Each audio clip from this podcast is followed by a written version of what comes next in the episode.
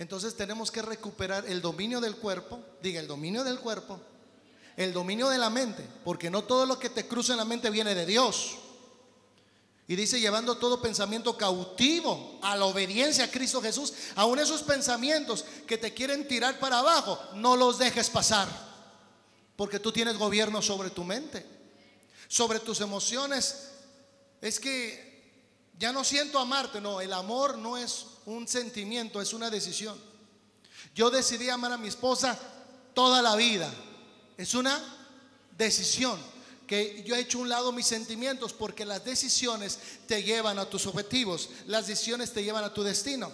Pero hay gente que soltó el timón hace mucho tiempo en su vida y viendo que sopla, para allá se va. Y se sopla la vela para el otro lado, para allá se va. Pero nunca llega a ningún lugar porque no sabe cuál es su destino, no sabe qué esperar de la vida. Entonces la vida lo trae para arriba y para abajo.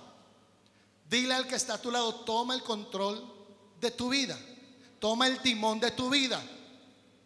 Si tú ya decidiste seguir a Cristo, venga lo que venga, tienes que permanecer firme.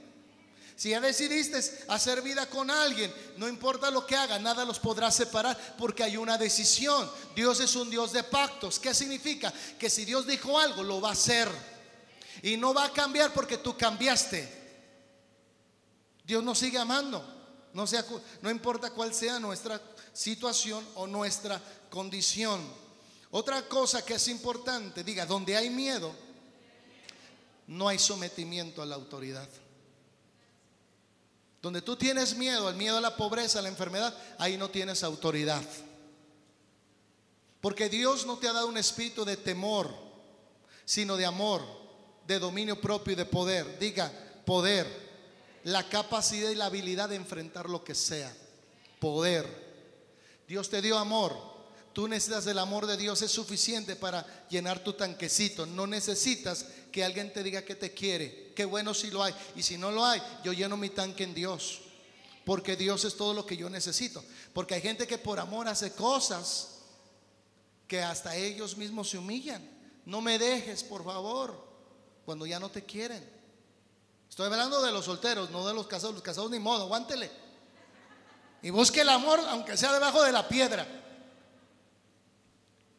Pero la realidad es que hay gente que le ha dado poder a otra gente.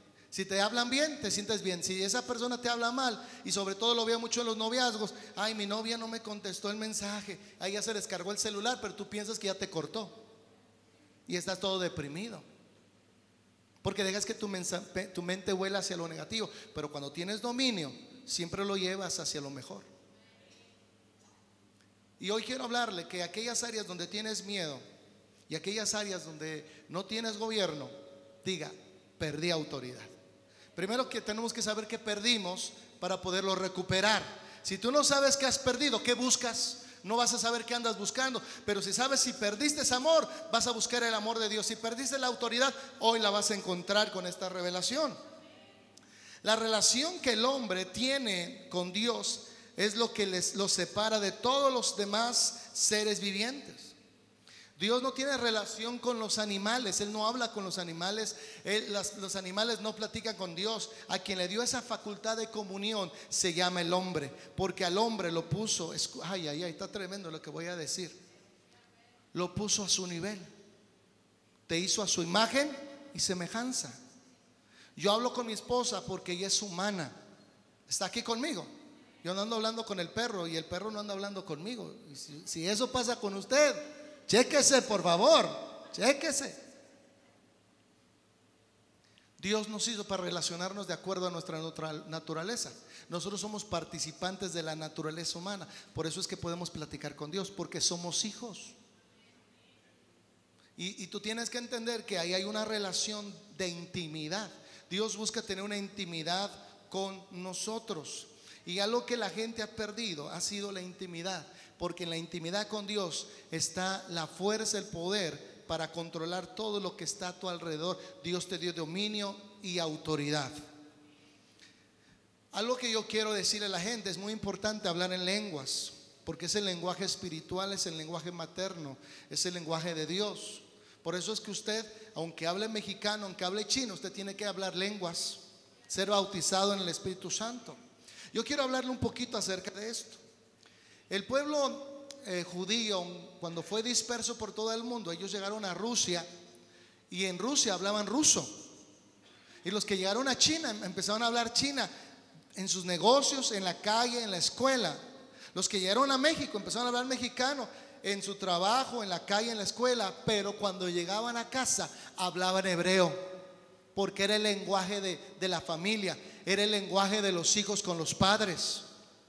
En la intimidad con Dios, usted tiene que hablar en lenguas espirituales.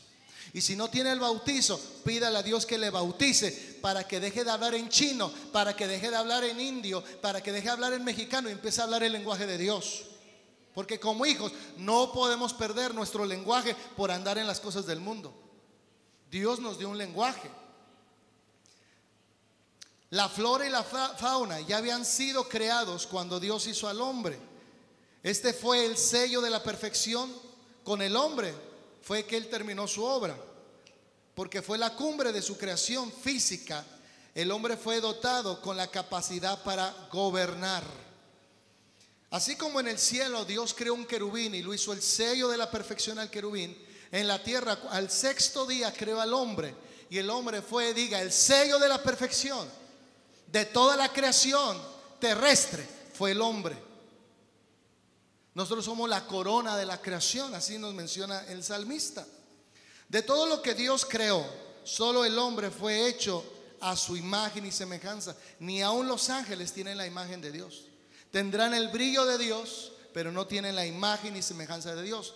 De antemano los ángeles están a servicio de los hijos de Dios. Inciso A, ser imagen y semejanza de Dios implica liderar. Cuando tú sabes que tú has sido hecho imagen y semejanza de Dios, Dios te está mandando a ser líder. No dictador, líder de tu casa, eh, líder de tu vida, líder de tu familia, líder de tus propósitos. Tú tienes que hacerte responsable de la vida que tú tienes. La gente está acostumbrada a culpar a otros, pero aquel que culpa a otros le está diciendo a ellos que ellos tienen autoridad sobre él cuando Dios te dio toda autoridad en los cielos y en la tierra, en la restitución con Jesucristo. Génesis 1.26, Reina Valera 60. Escuche bien lo que le voy a enseñar. Entonces dijo Dios, Dios es el Padre, el Hijo y el Espíritu Santo. Hagamos al hombre. Por eso usted escucha que el verbo es en plural, porque en la Trinidad está Dios Padre, Dios Hijo y Dios Espíritu Santo.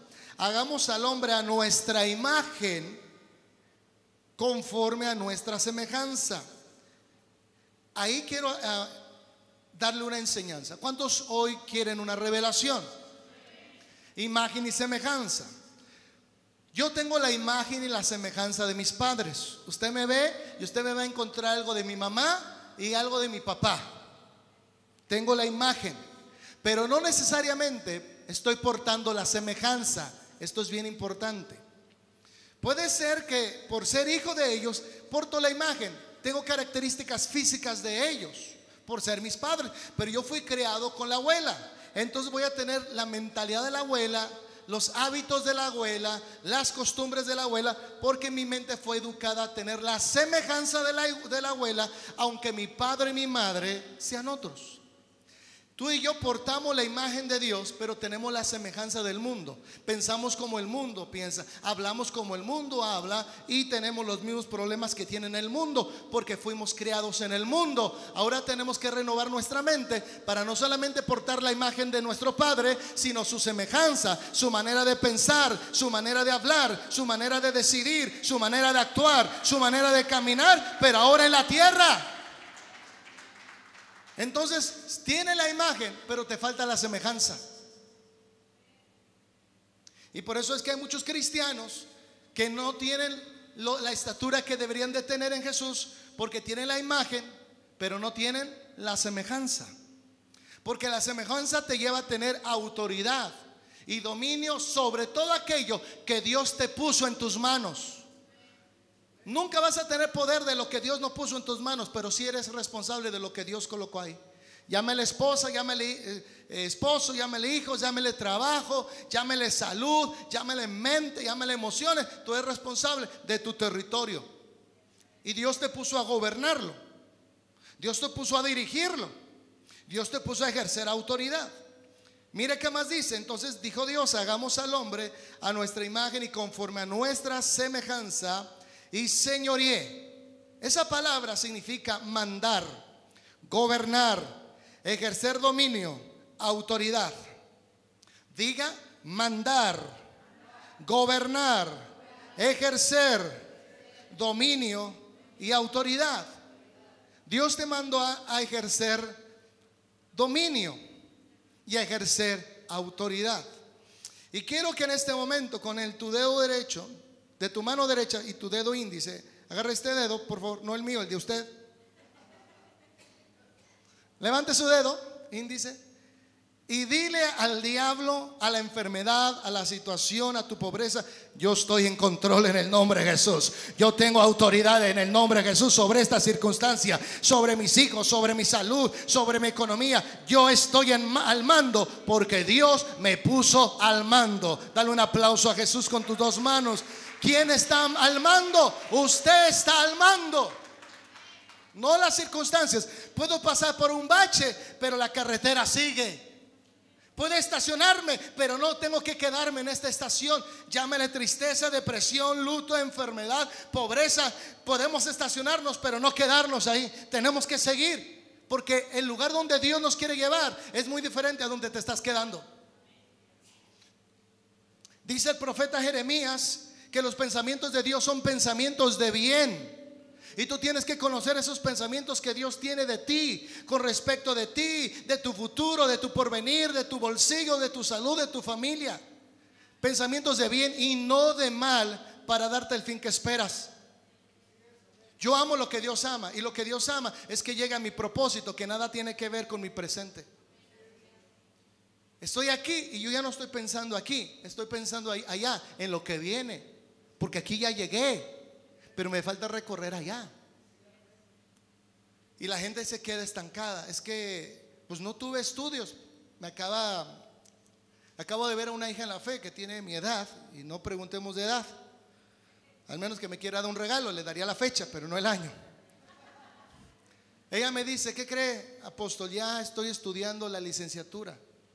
Ella tiene ya 40 años o tal vez un poquito y estoy estudiando la licenciatura. Está tomando gobierno. Está tomando el mando de su vida. Pero hay gente que lo soltaron para nunca retomarlo otra vez. Y, cuando tú sueltas algo que Dios te dio, no tiene su semejanza, solo su imagen.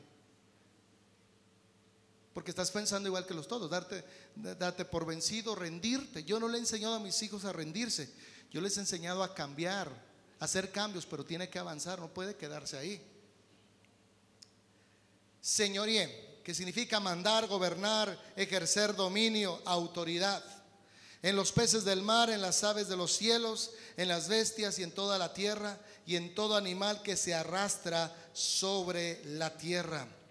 Las palabras claves, claves es imagen, semejanza. Imagen sugiere una representación o réplica.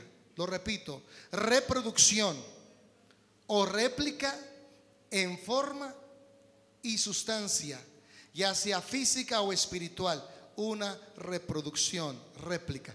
Dios quiere réplicas de Él en la tierra. Wow, qué tremendo. Semejanza expresa la idea de parecido o similitud externa.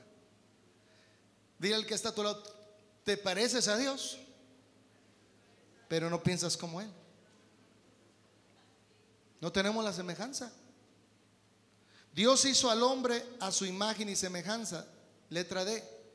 La intención original de Dios fue que el hombre fuera como Él en la tierra, como Él es en los cielos. Dios es autoridad en los cielos y Dios te puso como autoridad a ti de la tierra.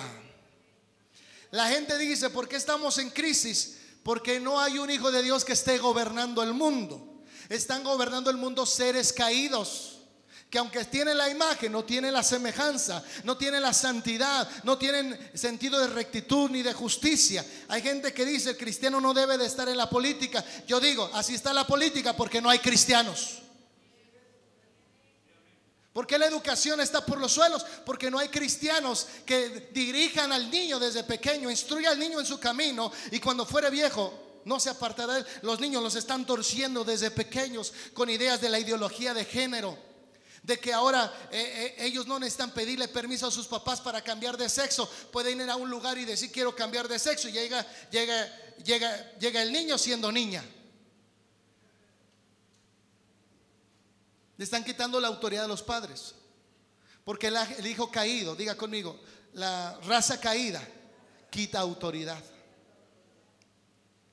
Porque trae destrucción todo lo que toca, como está caído, todo lo que toca lo corrompe todo lo que toca tiene caducidad, caído, caducidad. Y este mundo va a llegar a su fin porque tiene, al menos que los hijos de Dios se levanten con la semejanza de Dios. Dice el apóstol Pablo que la creación quime por la manifestación de los hijos de Dios. Eso quiere decir que la creación está resguardando que nuevamente Dios esté en la tierra. Diga conmigo, Dios está en la tierra. Más fuerte, diga, Dios está en la tierra. Otra vez diga, Dios está en la tierra.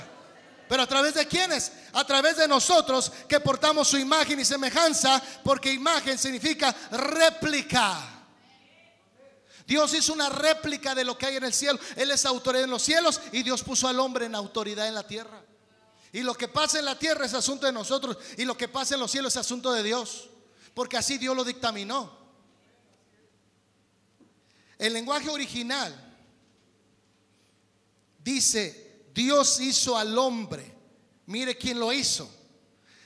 Es el único ser que Dios tomó la molestia de hacerlo con sus manos y soplar su esencia en él. Diga esencia en él. Lo que él es, lo impartió a ese muñeco de barro. Diga, se impartió él. Entró en ellos. Cuando Dios sopla, diga, Dios entró en ellos. Yo te voy a hacer una pregunta. ¿Cuántos tienen el Espíritu de Dios? Entonces entró en ustedes. Dios hizo al hombre y a la mujer, ¿sí? A su imagen y semejanza. Hizo al hombre y suena simple, pero hay revelación. La intención original de Dios fue duplicarse. Esa es la intención original de Dios. Diga, duplicarse. Entonces hizo al hombre como él mismo con autoridad y gobierno. Hizo al hombre como a él mismo, con autoridad y gobierno. Dios tiene autoridad, Dios tiene gobierno. Dios hizo al hombre con autoridad y con gobierno. Entonces hay cosas que debemos de someter. Y, aquellas cosas que no hemos sometido son las que te controlan, son las que han traído causa en tu vida. Aquellas cosas que en las que tú no tienes control te están arruinando. Por eso Dios te está regresando la autoridad para aquello que antes se, se subordinaba, se sujete. Por eso Dios nos dio autoridad en su Hijo para someter a los demonios. En mi nombre echarán fuera demonios, dice Jesús. Entonces tienes autoridad sobre el mundo espiritual. Tienes autoridad sobre la enfermedad. Pondrán las manos a los enfermos y ellos sanarán. Tienes autoridad sobre la enfermedad. Tienes autoridad sobre los elementos, sobre el viento, el aire, la tierra, el agua. Yo no sé a quién le estoy hablando, pero espero que usted quiera la semejanza de Dios. Jesús estuvo en la tierra y Jesús caminó como su Padre camina en el cielo, con autoridad y gobierno. Aún la enfermedad se iba por causa de Jesús. La muerte se iba por causa de Jesús. Porque tú y yo somos una extensión de lo que Dios quiere hacer en la tierra. Usted se ha vuelto en un religioso que sabe el Padre nuestro y el Padre nuestro no, es un rezo, es un decreto. Lo que Dios quiere hacer en la tierra Padre nuestro que estás en los cielos, santificado sea tu nombre.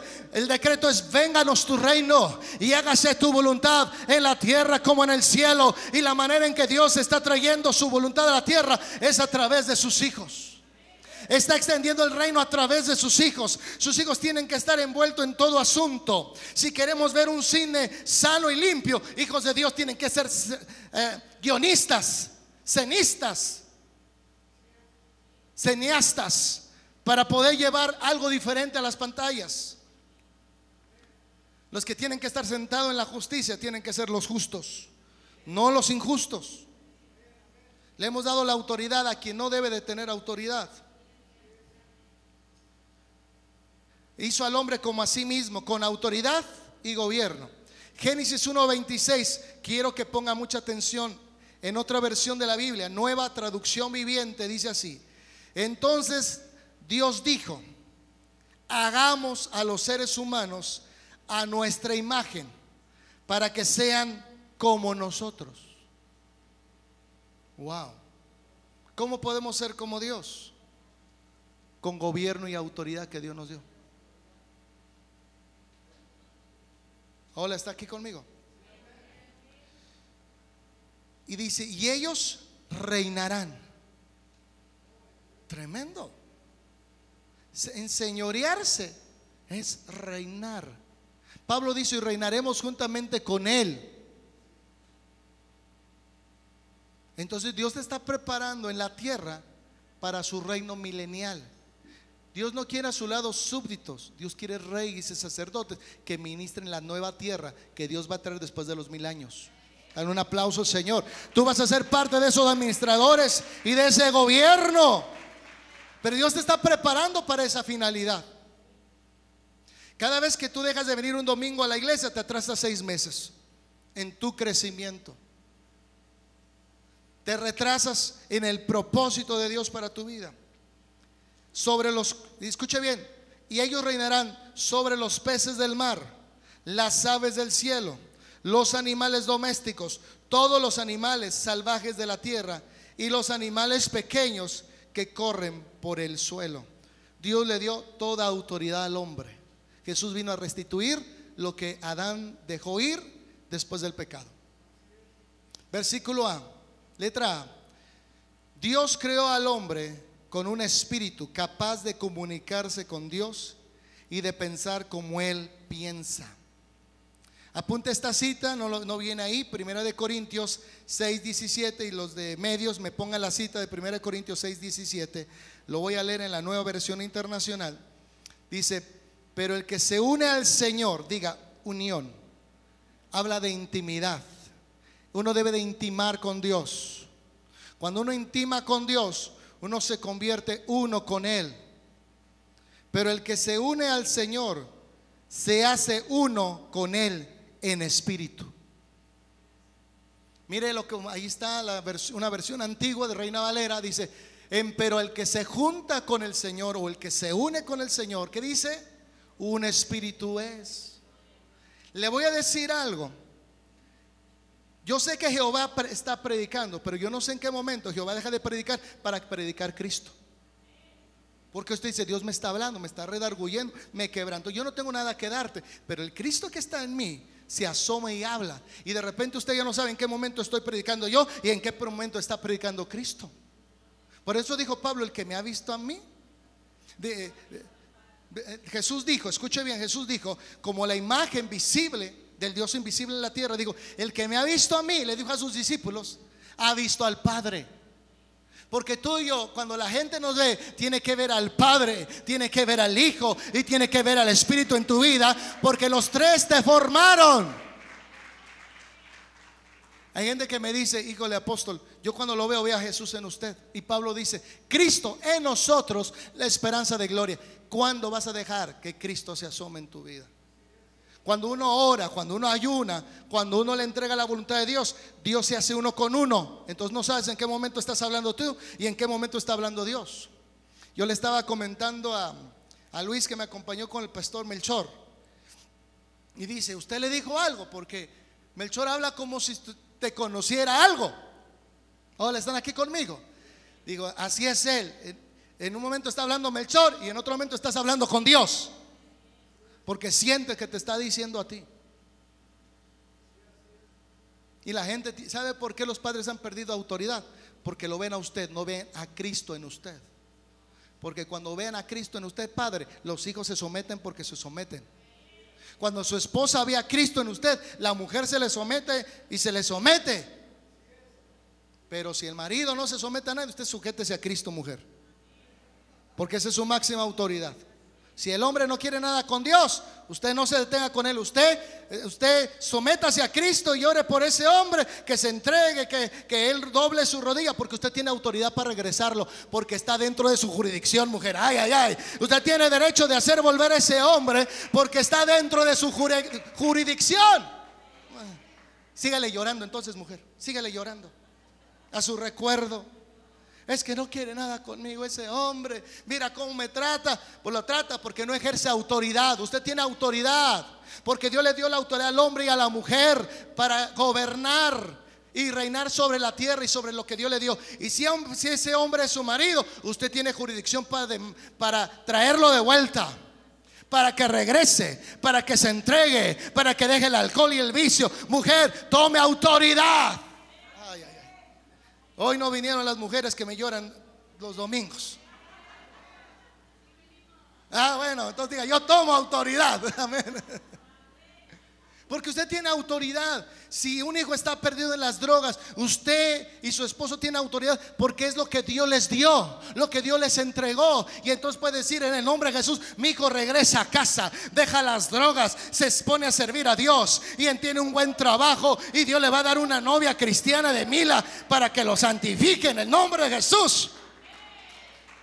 Pero si usted no cree que Dios le dio eso, entonces ¿cómo lo va a gobernar? Es que mi hijo ya es mayor y, él hace lo que quiere. Ingobernabilidad. Perdió usted la autoridad. Mis hijos ya son grandes. Iván tiene 29, ya va a cumplir 30 en este mes. Sí, ya sé que se ven mayor que yo mis hijos, pero no tengo la culpa. Dios me puso mucho colágeno. Que dicen, yo lo tomo, dicen las hermanas. Yo lo tomo, dicen mis hijas. Pero cuando les digo algo, se cuadran. Porque sigo siendo su padre y sigo tengo, tengo una autoridad espiritual. Para dirigir, no manipular. Porque hay papás que manipulan.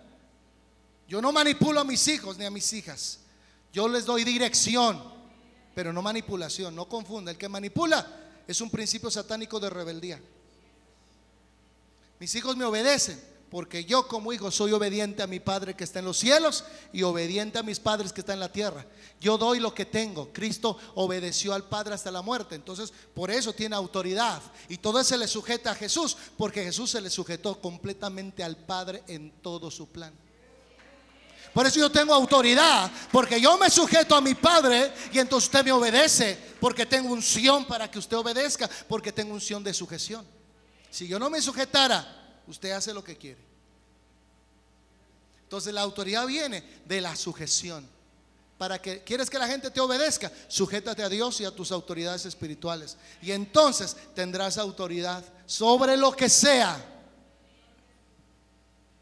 Ya no me dijeron todos gloria a Dios, pero bueno, ahí los ven en la oficina los que no. Necesitan liberación.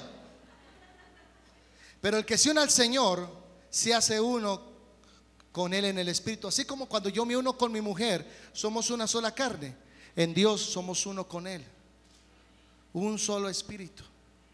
¿Le puedo decir algo?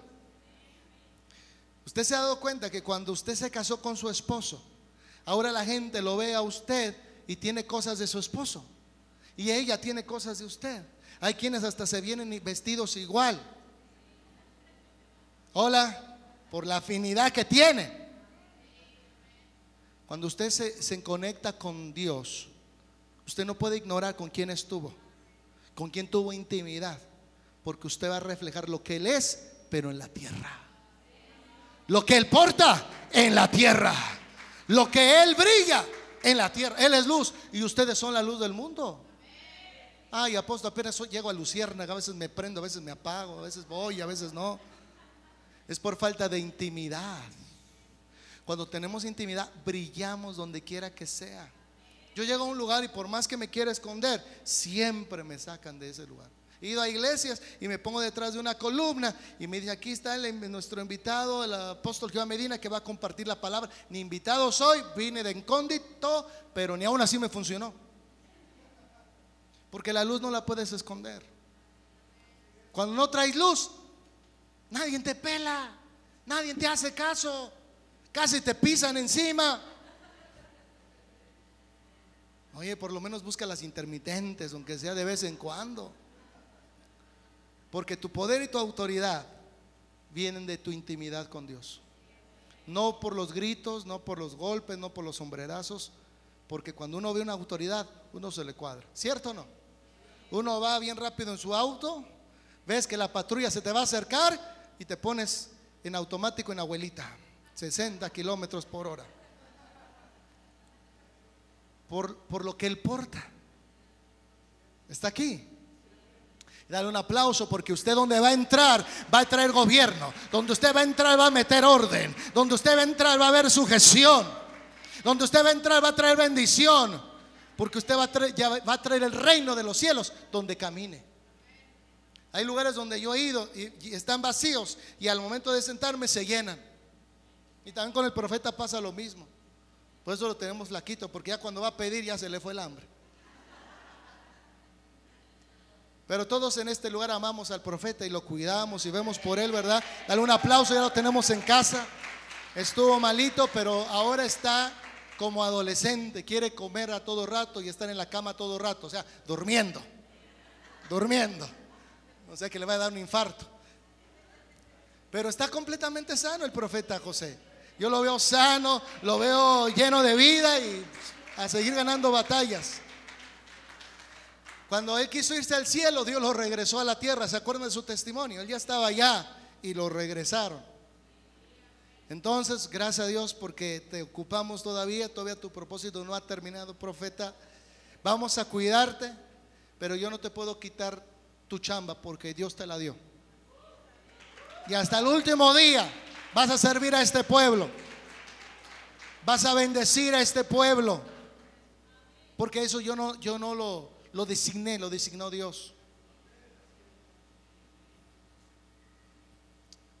Ahí siempre, cualquier cosa póngase al orden del profeta. No solo vaya y pide oración. Dígale en qué le puedo servir. Necesita una agüita, necesita una silla. Dios creó al hombre. Y la primera función y responsabilidad que le entregó es señorío. Diga señorío. ¿Le dio qué? Señorío. Digo, señoríe sobre las aves, sobre los peces. Esta palabra viene de un término hebreo llamado radá, que además traduce estar a cargo, dirigir y ejercer dominio. ¿Qué le va a decir a la creación? ¿Qué le va a decir a la crisis? ¿Qué le va a decir al COVID-19? Yo estoy en control. Plaga no tocará mi morada, ni saita que huele día, ni pestilencia que anda en oscuridad. Mil caerán a mi diestra, diez mil a mi siniestra, mas a mí no me llegará porque yo estoy en control. Yo estoy al control. Yo estoy a cargo. Yo estoy a cargo. Y usted tiene que entender que usted está a cargo. Ay, ya no vine apóstol porque me enfermé. Entonces, ¿quién está a cargo? ¿Con quién tengo que hablar? ¿Con su enfermedad o con usted? Hola. ¿Está aquí conmigo? Apóstol, no pude llegar a la iglesia porque no tuve para la gasolina. Entonces, ¿con quién hablo? ¿Contigo o con tu crisis? ¿Quién está a cargo? Pues yo, apóstol. Pues que se vea. Llegue caminando, que luego Dios le va a dar para Uber. Pero no ceda terreno. No, no, no ceda terreno. Yo no sé a quién le está Dios hablando. No ceda terreno. No ceda terreno. No vea su necesidad. No vea su necesidad. Vea lo que Dios le dio. La gente ve más lo que no tiene que lo que tiene. Y si tiene autoridad, el mar se le abre como a Moisés. Si tiene autoridad, dígale a su cartera, prohibido que estés vacía nuevamente. De aquí en adelante tienes que estar llena porque tengo que dar para la iglesia, tengo que dar para la familia, tengo que dar para el propósito que Dios puso en mis vidas y te prohíbo que vuelvas a estar vacío. Pero usted le dice, ay, nunca tengo nada.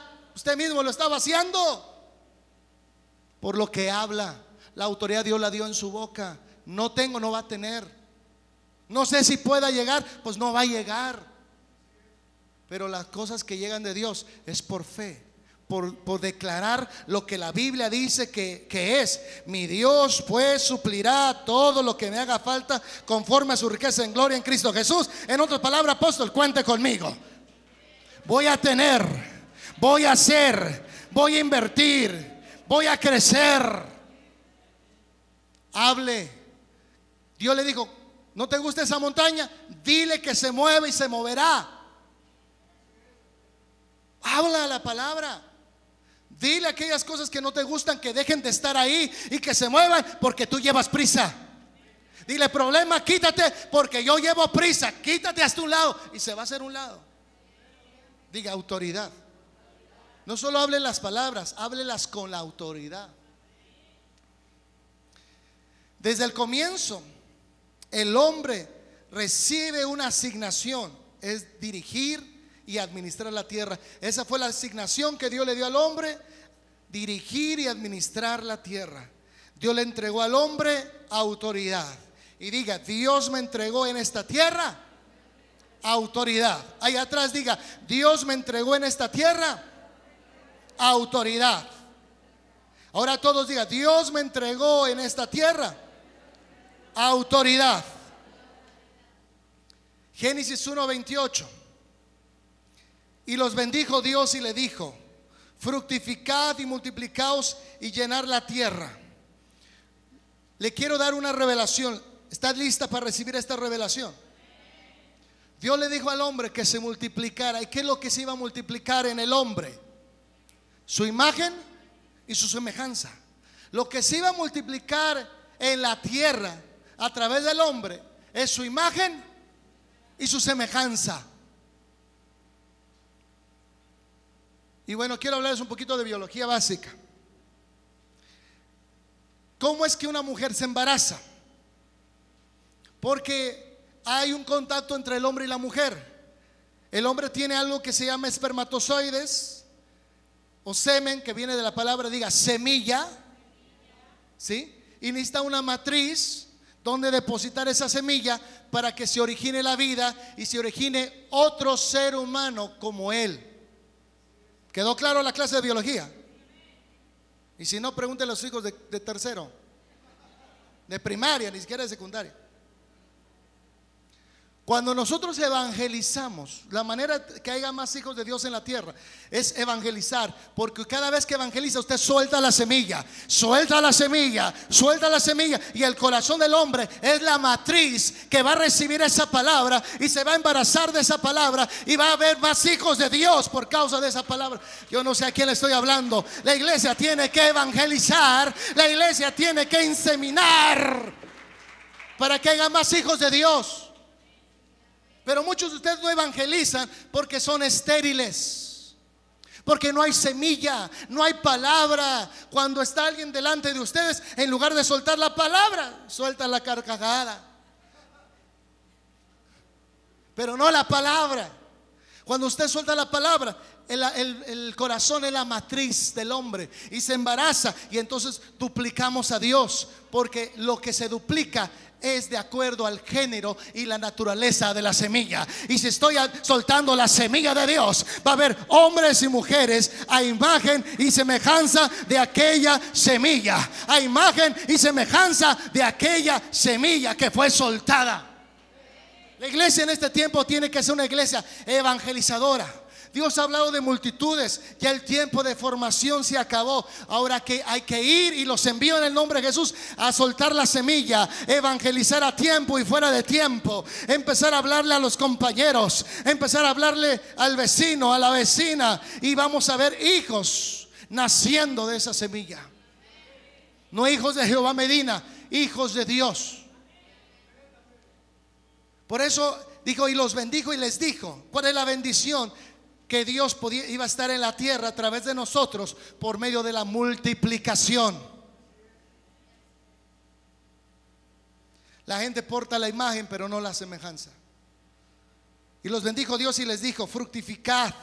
¿Cuál es el mandamiento que nos dieron? Y multiplicaos, llenad la tierra y sojuzgarla. Aquí hay algo fuerte que Dios hoy te va a hablar. Dice que le dio la tierra para sojuzgarla. Sojuzgar significa someter. Cuando tú sometes a alguien, es alguien que se resiste a la autoridad. Cuando alguien tiene, se me fue el nombre, una orden de aprehensión, van los, los, los judiciales y agarran a la persona y dice, ¿te subes? Y la gente por lo general dice que no. Se resiste al arresto y lo someten, lo obligan a que haga lo que ellos dijeron. El huerto no tenía problemas de sujeción. El huerto Dios se los había entregado perfecto en obediencia. Lo que tenían que someter era lo que estaba fuera del huerto, la tierra que faltaba ser sometida.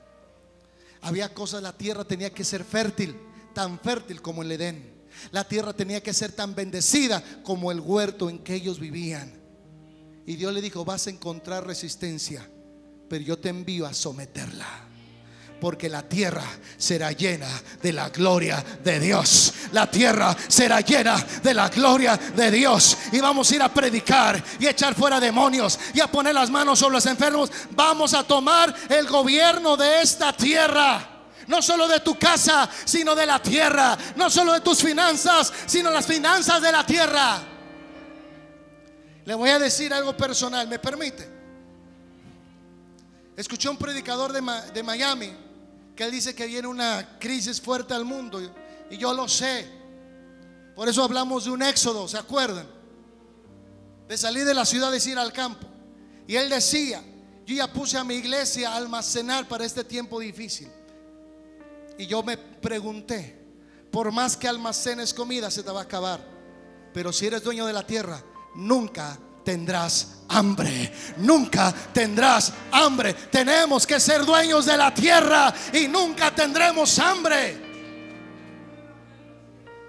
No podemos buscar sustitutos.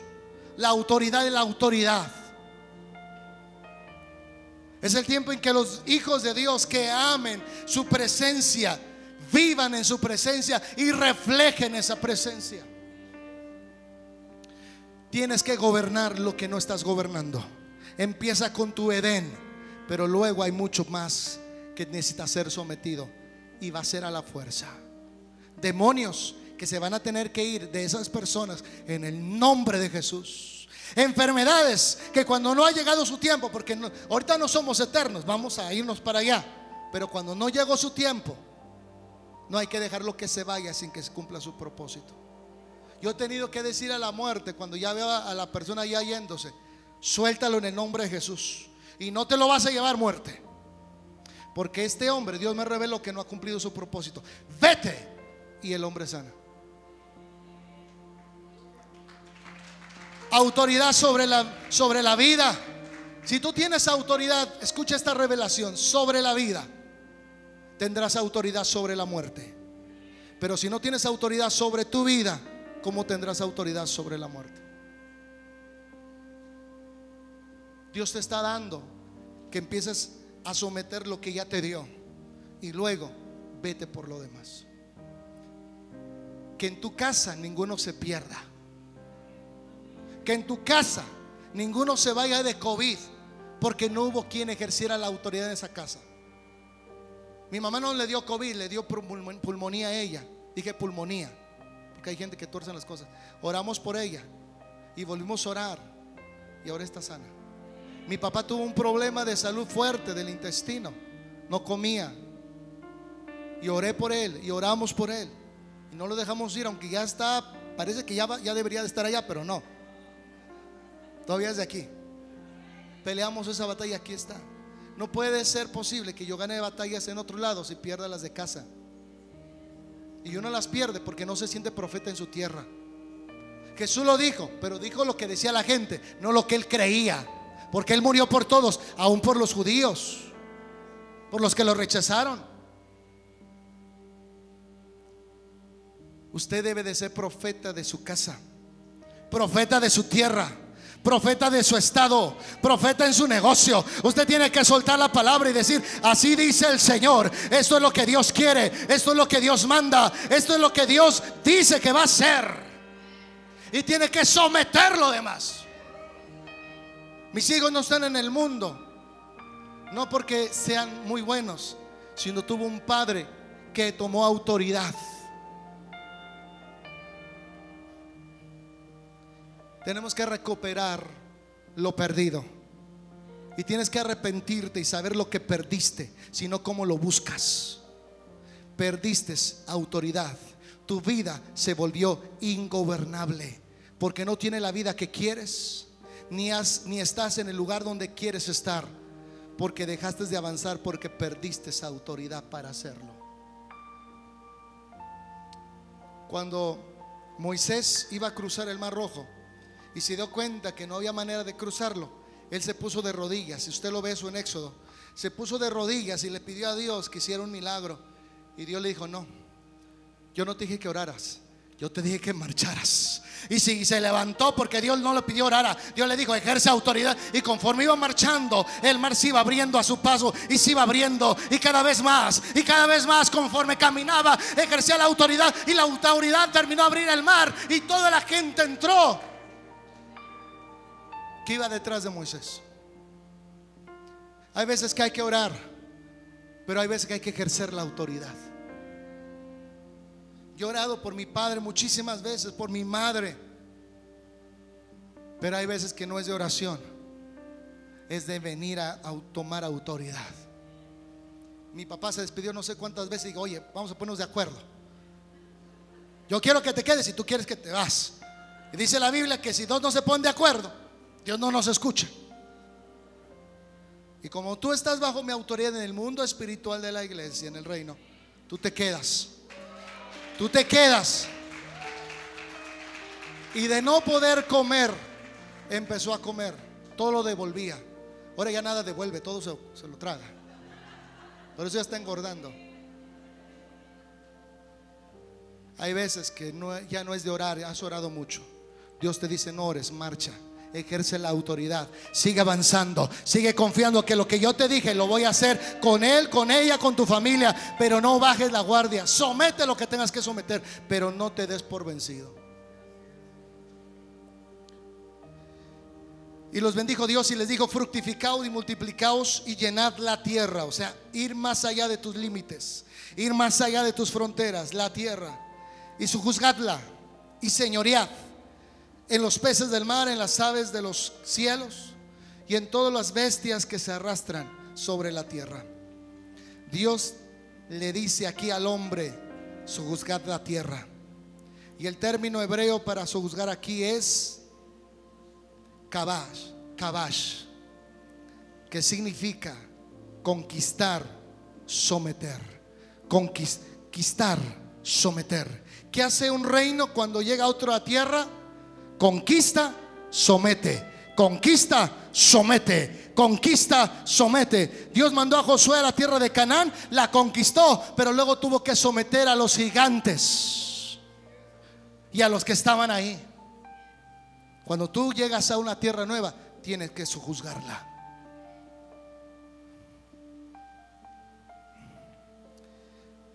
Para hacer esa voluntad divina de Dios o asignación Dios equipa a Adán con autoridad y le entrega lo suficiente para hacerlo y hacerlo bien. Dios no te mandó al mundo sin nada, Dios te mandó con todo. Cuando le voy a decir algo, Dios no llama a los más equipados, Dios te llama para equiparte. Dios no llama a los más preparados, Dios te llama para prepararte. Y si hay un llamado, hay un equipamiento, hay una preparación, hay un desarrollo, hay un crecimiento que viene detrás de ese llamado a tu vida. Por eso la gente nunca se para de una silla hasta que esté listo, hasta que sea perfecto. Dios tomó a un hombre imperfecto y lo ha trabajado, y ese soy ahorita. Al principio me quitaba unos pedazos de mármol, de piedra con su cincel Ahora ya nada más me pasa la lija. Porque Dios ya no quiere que haya áreas rasposas en mi vida. Dios quiere que obedezca. Cuando Dios te dice, hijo, haz esto, no podrá ser otro día o con otra persona. Dios dice, métale cincel, no lija. ¿Y cuántos tienen su lija? Es que Dios ya los está afinando. Pero si usted tiene, si pone resistencia, ¿qué va a usar Dios? Diga, el cincel. Ay, ay, ay. ¿Por qué? Porque la obediencia tiene que ver con la lija de Dios. Cuando tú ya sabes obedecer, aprendes a obedecer. El que obedece tiene toda autoridad. Porque la autoridad viene por la obediencia. Para hacer esa voluntad divina, Dios ya nos equipó. Usted puede ver un árbol, un fresno grande, pero ese fresno estuvo encerrado en una semilla. Todo lo que estaba la semilla estaba dentro de ella. Y todo lo que tú necesitas, Dios lo puso dentro de ti. Y Dios va a usar la adversidad para abrirte. Va a usar la adversidad para que crezcas. Va a usar la adversidad y las circunstancias para que te desarrolles. Va a usar la adversidad y las circunstancias y la crisis para que tengas carácter. Dios usa la adversidad para sacar lo mejor de ti, no para acabarte. Yo le doy gracias a Dios por mi fariseo. ¿Saben quién es el fariseo? El que te presiona, el que de ahí está sobre ti. Ahora vas a hacer ladrillos, pero ahora no te doy paje y a ver cómo le haces. Eso pasó con el pueblo de Egipto, hasta, hasta el pueblo hebreo que estaba en Egipto, hasta que el pueblo diga, se hartó y, hizo algo. Nosotros estábamos en Régules, tuvimos cinco años, yo con mi, mi faraón, que era el que me rentaba, me quitaba el agua y nos daba sin agua para los baños cerraba el zaguán y no dejaba salir los carros. Y me gritaba a la hora que él quería hasta que un día dije, basta, soy cristiano, pero soy león también, no solo soy cordero, soy león y sé rugir. Y saqué un rugidito y se me espantó, no, no, no se vaya, quédese. Digo, ya me voy porque ya, ya no quepo que. Y gracias a ese, faris, a ese faraón, hoy estamos aquí. Dale un aplauso a Dios. Estamos aquí en un lugar mucho más grande que el lugar que rentábamos. Dios usó la adversidad para sacar potencial, carácter y empezar a ponerme en movimiento para que me pudiera dirigir a donde Él quería llevarme. Toda la adversidad no es tu enemiga es tu aliada para sacar lo mejor, para formar carácter y desatar el potencial que hay encerrado en ti. Gracias por la adversidad, gracias por ella, porque ella me empujó para llegar a donde voy. Pero tenía las velas levantadas para que cuando vino la tormenta, ese viento que me podía destruir, me dio fuerza para llegar más rápido. Y a la gente no le da gracias a Dios por las adversidades, si es ahí donde creces, donde Dios trabaja contigo, cuando Dios trabaja con tu corazón. Y quiero terminar con esto, estos puntos últimos. Dios crea al hombre con habilidades para liderar. El hombre debe tener la aptitud para hacerlo. ¿Qué es la aptitud? El deseo. Le voy a dar una última revelación. Dios trabaja. Dígalo conmigo, Dios trabaja con tu deseo. Cuando tú deseas orar, Dios incrementa ese deseo en ti. Cuando tú deseas servir a Dios, Dios incrementa ese deseo hasta que estás sirviendo. Dios trabaja con el deseo del hombre y también Satanás. Mi pregunta es, ¿a quién le vas a entregar tu deseo? ¿A Dios o al diablo? Porque tanto Dios como el diablo trabajan con el deseo. El deseo de David era estar todos los días en la casa de Jehová su Dios. Y ese deseo lo hizo estar en la casa de Dios y, guardar para construir el templo que construyó su hijo Salomón. Deseo. ¿Cuántos tienen un deseo por Dios? Un hambre por Dios. Y cuando tienes hambre, Dios te da más hambre. Y cuando tienes deseo, Dios incrementa el deseo. Pero si no hay deseo, por Dios no te puede mover. Puedo acercar un caballo al agua, pero si no tiene sed, no lo puedo obligar a tomar. ¿Por qué cree que usted es la sal del mundo? Porque tiene que provocar que la gente tenga sed de Dios. Pero si usted pierde lo salado, la gente no va a tener sed de Dios aunque tenga necesidad. Yo quiero ser la sal de esta tierra. Provocar sed al que no tiene sed de Dios.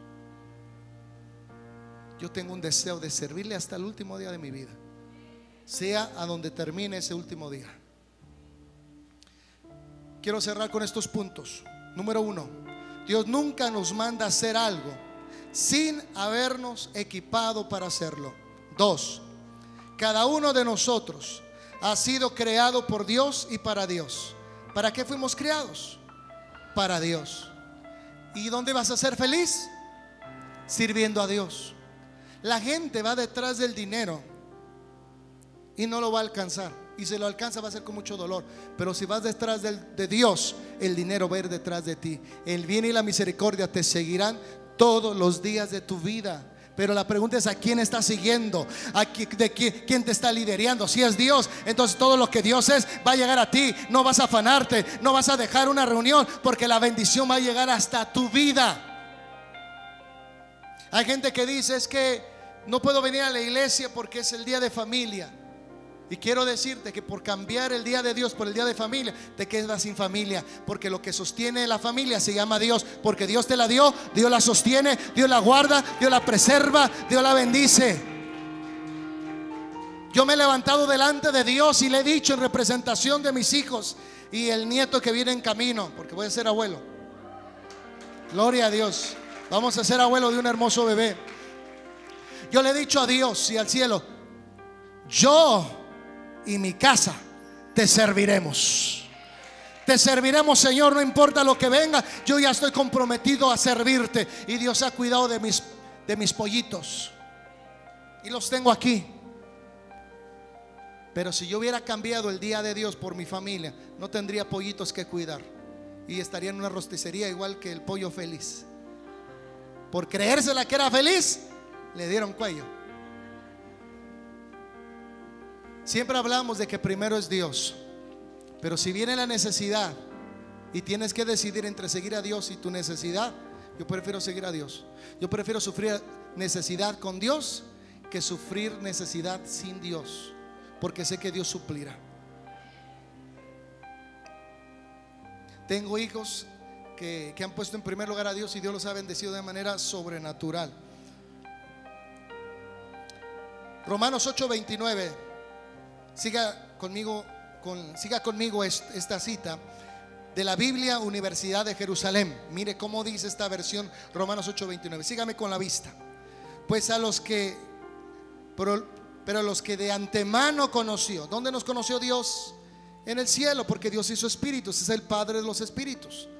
Pues a los que da, porque a los que de antemano conoció también los predestinó a reproducir la imagen de su Hijo. ¿A qué fuimos predestinados? A reproducir a su Hijo en nosotros y en la vida de otros. Y entonces podremos decir, vénganos tu reino y hágase tu voluntad en la tierra como en el cielo, porque los de la tierra ya sometimos la tierra para que el cielo pueda bajar, para que el cielo pueda gobernar. Ya preparamos el lugar donde Dios va a bajar a reinar. Entonces, ¿cuál es su propósito en esta vida? Los predestinó a reproducir la imagen de su Hijo. La iglesia está fallando. Estamos reproduciendo ovejas, congregantes, pero no hijos. Un hijo es fiel. Un hijo se queda al lado del padre hasta que termina la jornada. El jornalero, jornalero después de que se paga se va. Después de que se le paga se va. Pero el hijo se queda. Yo voy a formar hijos, no congregantes, no líderes, hijos para Dios, hijos para su gloria, hijos para que su nombre sea honrado y glorificado en la tierra hasta el último suspiro que haya de nosotros. Dios será glorificado y Dios no se quedará sin quien le dé la gloria. Para que fuera el primogénito entre muchos hermanos. Diga muchos hermanos. Jesús tiene muchos, muchos hermanos y el Padre tiene muchos hijos. Número tres, todo niño que nace desde el principio, escuche, esto es poderoso, todo niño que nace desde el principio de los tiempos, o sea, desde el primer nacimiento hasta el final de ellos, nace para cumplir un propósito. Todos nacemos con un propósito. Hay gente que muere sin conocer su propósito. El propósito te lo, te lo da Dios. Cuando tú le entregaste tu vida a Jesús, como lo que hoy hicieron esta hermosa familia, a partir de hoy empezó una relación con Dios. Y Dios te va a revelar su propósito en tu vida. Porque el único que te lo puede revelar no son los libros, es el que te lo dio en la tierra. Y eso es Dios. Mucho tiempo yo no sabía qué es lo que Dios quería para mí. Pero sé que me estaba preparando para cuando me revelara mi propósito. Dios me llamó a ser apóstol y profeta a las naciones y todo el que me oiga cambiará el curso de su vida. Es lo que Dios me dijo el Padre cuando se presentó, que Dios me daba esta asignación. Número cuatro, llamados a reproducir la imagen del Hijo mismo con la misma autoridad. Tu compromiso. Y esto es importante, cuando la gente no tiene un compromiso, cuando la gente no tiene una responsabilidad de venir, de orar, de ayunar, de congregarse, jamás conocerá su propósito. Diga, el propósito viene acompañado con el compromiso.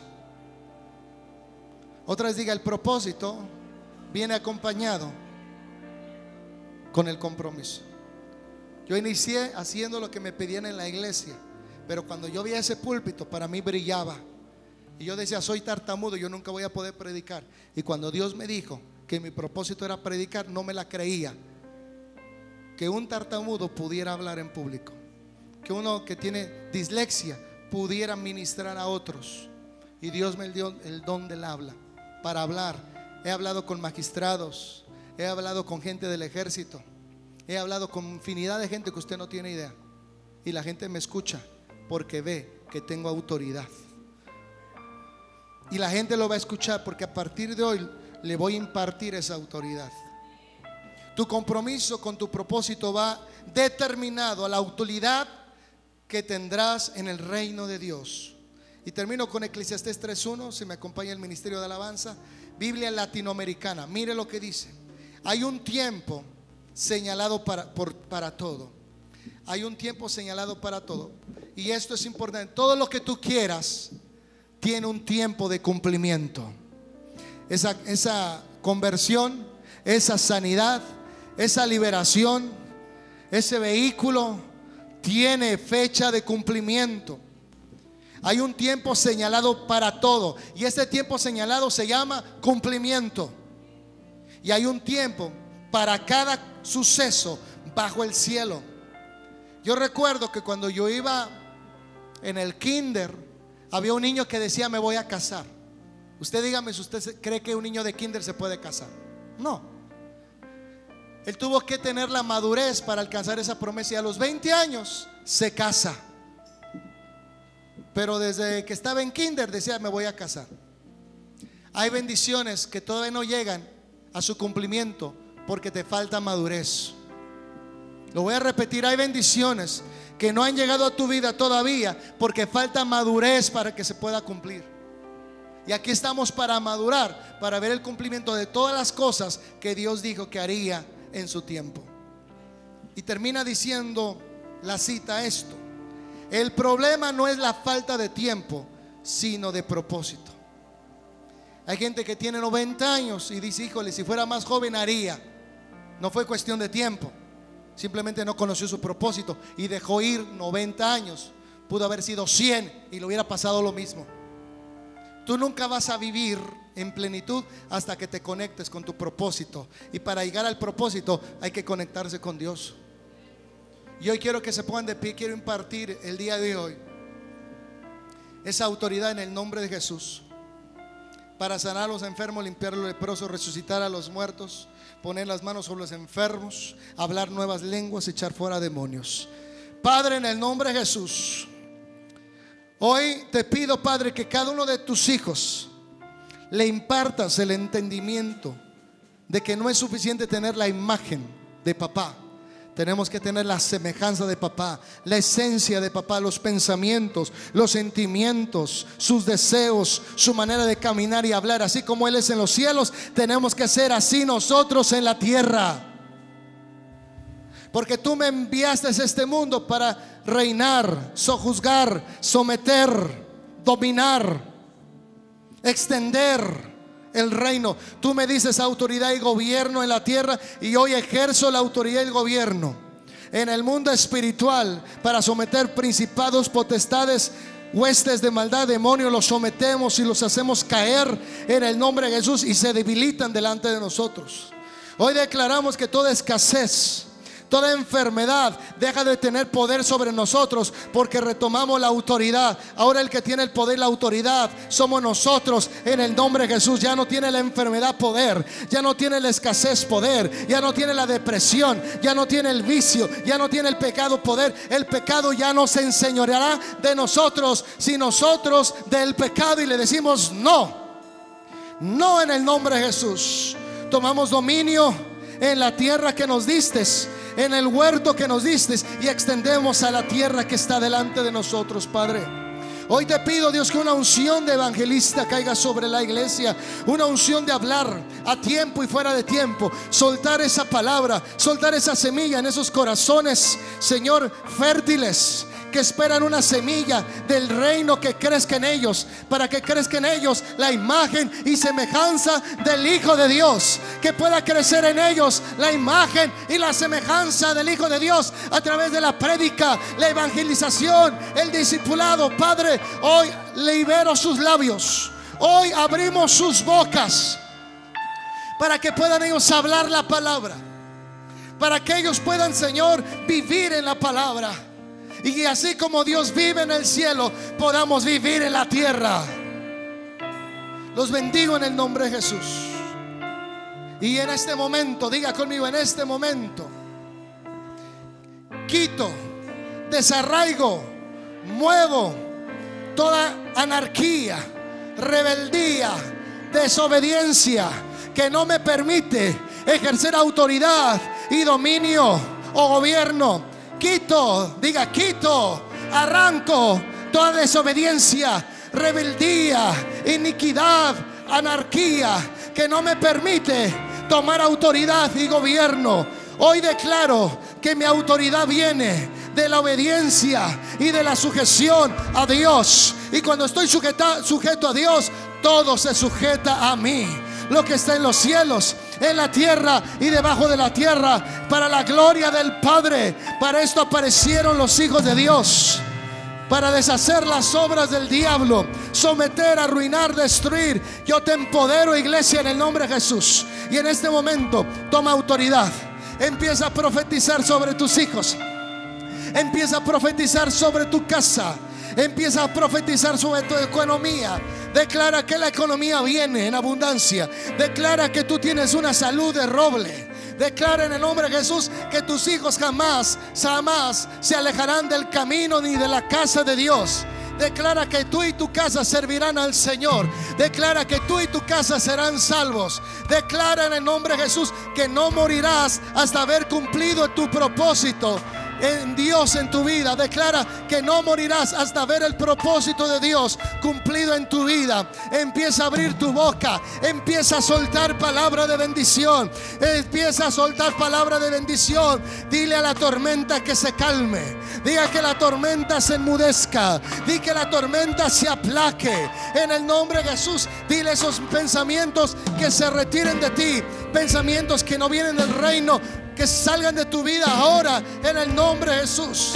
La depresión no tendrá gobierno, la tristeza no tendrá gobierno, la ira no tendrá gobierno sobre ti. Tú tienes autoridad sobre tus emociones. Le vas a decir enojo, sal de mi vida. Tristeza, no más gobiernas. Soledad, no más vives conmigo. Tengo autoridad porque el gozo del Señor es mi fortaleza. Yo vivo en el gozo constante, vivo en el amor constante, vivo y camino en la fe constante. En el nombre poderoso de Jesús. Gracias, Padre. Amén. Y dale un aplauso y no sueltes tu autoridad nuevamente. No la sueltes, no la sueltes.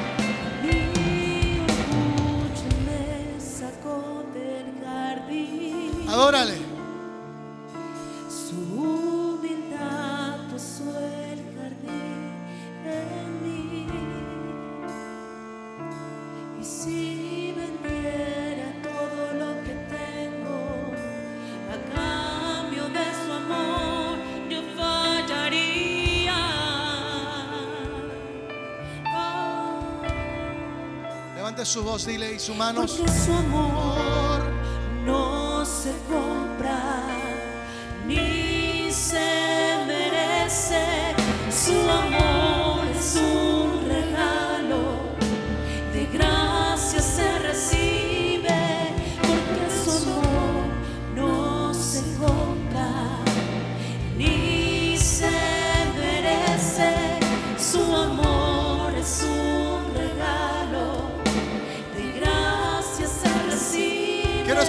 vamos.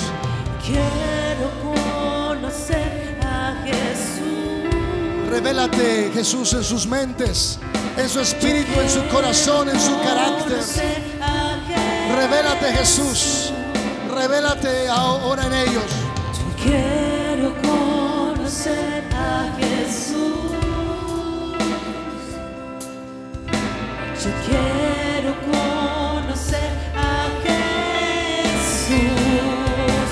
Y ser hallado en él. Vamos.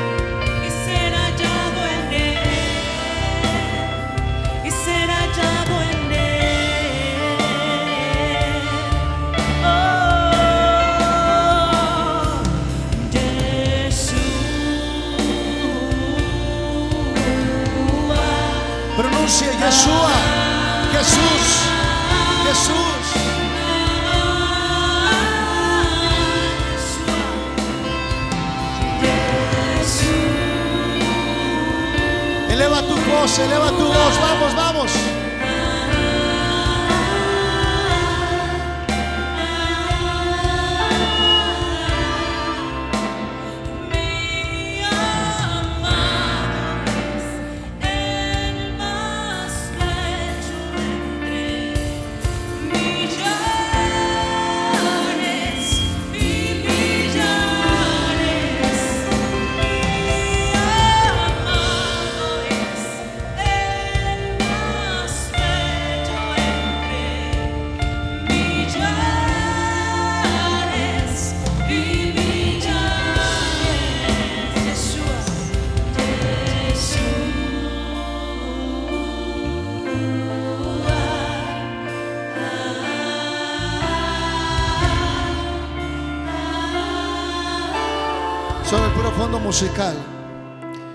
Hoy yo reprendo todo espíritu de enfermedad de tu vida en el nombre de Jesús. Reprendo toda tristeza. Reprendo toda desesperación en el nombre de Jesús. Toda duda. Todo lo que el diablo vino a sembrar en tu territorio. Hoy arranco toda hierba que sembró el diablo en tu territorio para dominar y controlarte. Te libero de toda influencia demoníaca, de toda influencia jezabélica. Libero tu mente, tu corazón, tu vida en el nombre de Jesús. Y declaro prosperidad en tu economía. No importa que la economía esté hacia abajo. Tú dependes de la economía del cielo. Y yo declaro que tú vas a florecer como las flores en el desierto. Vas a dar tu mejor flor en el desierto. Mientras otros sean cactus, tú eres esa flor. Florecerás y todo lo que tocas también lo hará. Y la bendición de Dios te acompañará todos los días de tu vida. Nunca más serás dominado por el miedo, ni por la vergüenza, ni por la humillación y tu pasado. Hoy dejan de tener poder y autoridad sobre ti en el nombre de Jesús. Te libero en el nombre de Jesús de todo dominio y de todo control del enemigo. Y declaro en el nombre de Jesús que no morirás sin que cumplas tu propósito. No te irás de esta vida sin haber visto el propósito de Dios consumado en ti en el nombre de Jesús. Que la paz de Dios sea sobre ti aquí y ahora. Y declaro en el nombre de Jesús que hoy se abren los cielos. Y yo declaro que este mes de octubre va a ser un mes de una cosecha sobrenatural sobre todos los hijos de esta casa. Para algunos comenzó el primero de octubre, otros el día de hoy, otros el 17. Pero Dios nos regaló 31 días en este mes. Hasta el último día, Dios tiene para bendecirte.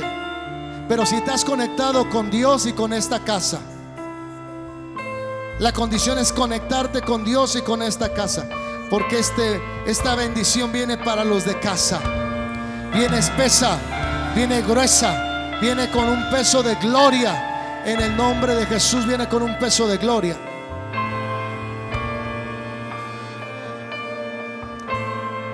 Más suave el teclado. Queremos orar también por un hijo en la fe, se llama Santiago. Su papá tiene un testimonio de que estuvo perdido en, las drogas y en el alcohol. Y el deseo de mi hijo Santiago era poder pasar tiempo con su papá y que recibiera a Jesús en su corazón. Santiago cumplió el sueño que tuvo de estar con su papá y el día de ayer su papá partió al cielo con el Señor. Pero el Señor se fue recibiendo a Jesús en su corazón y el día de ayer todavía trabajaron papá e hijo juntos y se fue. Y quiero yo escuchar a Santiago con mucha paz y serenidad en su corazón, porque él sabe ahora dónde está su papá. Y que Dios le permitió disfrutar hasta el último día de vida con su papá. Dios contesta oraciones. Su papá estuvo muchos años perdido en las drogas y en el alcohol, pero Dios le concedió que en estos últimos meses pudiera pasar tiempo con su papá, hablarle de Jesús y su padre le dijo, hijo, me siento orgulloso en el hombre en que te has convertido. Son las cosas que hace Dios. Y dale un fuerte aplauso a Jesús. A Él sea la gloria, la honra y la alabanza. Y recuerde que este sábado tome su lugar, tenemos ya nuestro evento. Amén.